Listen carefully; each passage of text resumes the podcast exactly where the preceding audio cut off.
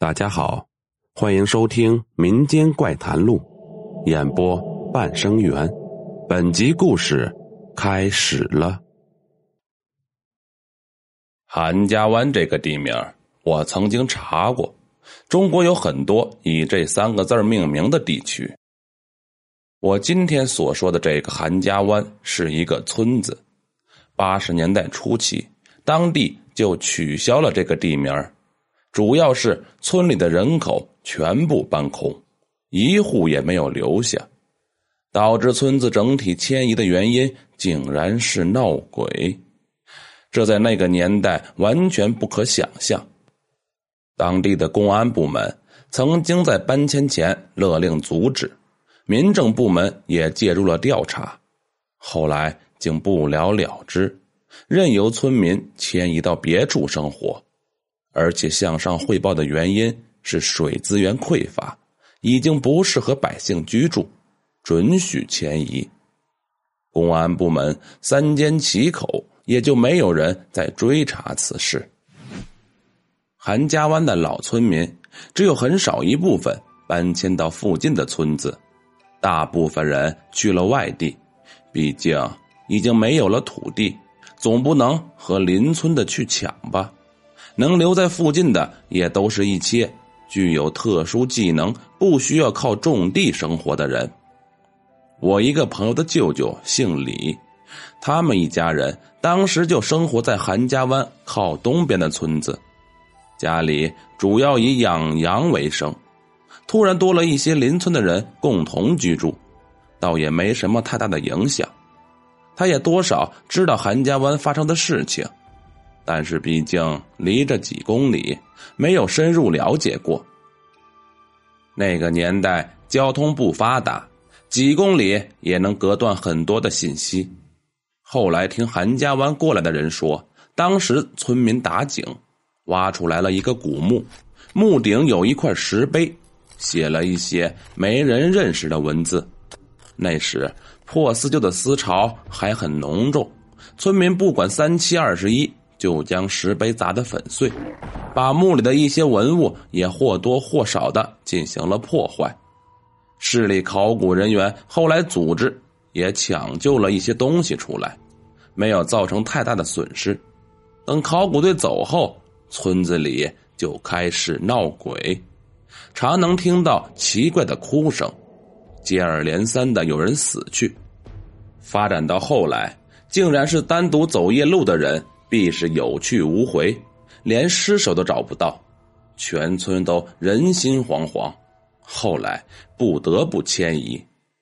李听了这些东西，从来都是嗤之以鼻。当时的思想被无神论控制的太深。他们村的人，除了一些老人心怀敬畏以外，年轻人都认为这些外村人是神经病，不可理喻，时不时还拿言语侮辱一下。这里面又是以李教宣的最凶。那时他根本没有想到，有一天他竟然要独自穿越韩家湾。李家的主要经济来源是家里的十几只羊。那个年代有十几只羊已经算是衣食无忧。羊可不是狗，憋半天就下一胎，一般都是独生，所以家里添只小羊。李都快把他当成儿女看待，偏偏这天一只小羊生了病，李就变成了像热锅上的蚂蚁。当时不是每个村都有兽医，因为以畜牧业为生的农民还占少数，各县都是在镇上设一个兽医站，负责周边农村的家畜健康。小羊现在已经半死不活，送到镇上还不如不送。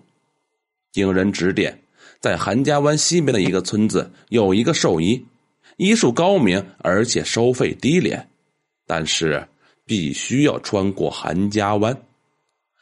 好在路途不远，走路一个来回也就半天，早上出发，下午就能回来。于是第二天一早，李抱着小羊羔就启程了。李走了两个小时，就到了韩家湾。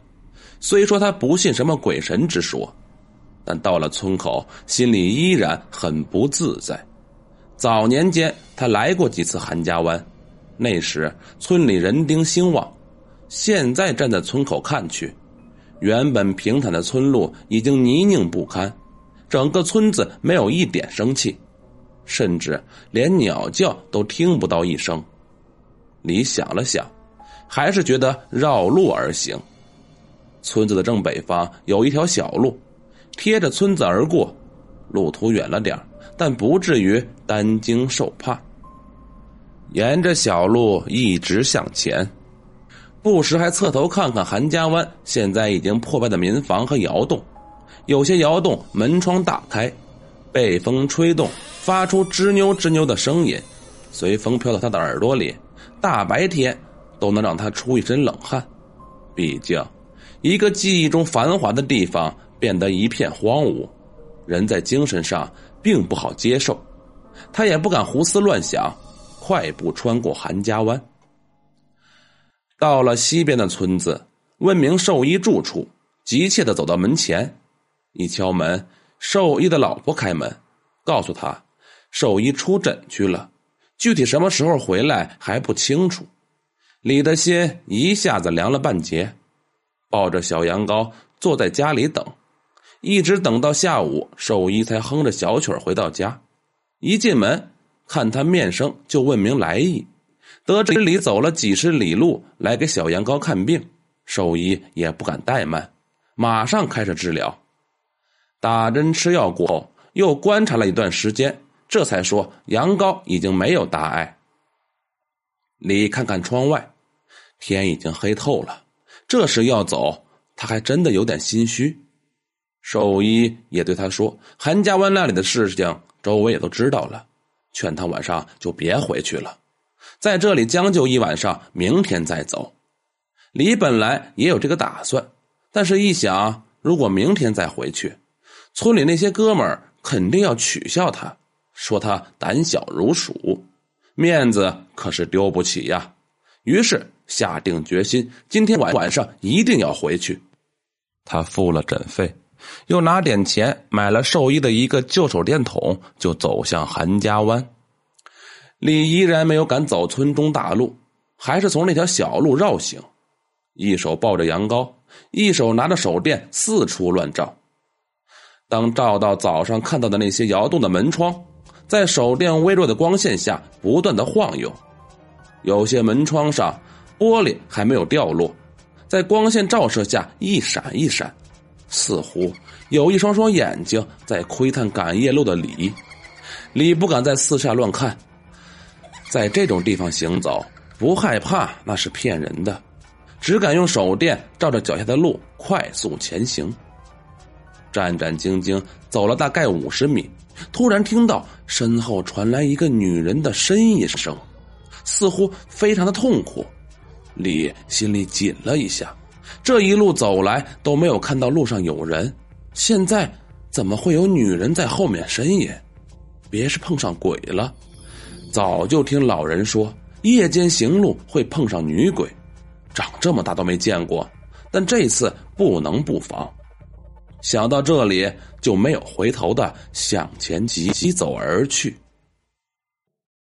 好了，本集故事播讲完毕。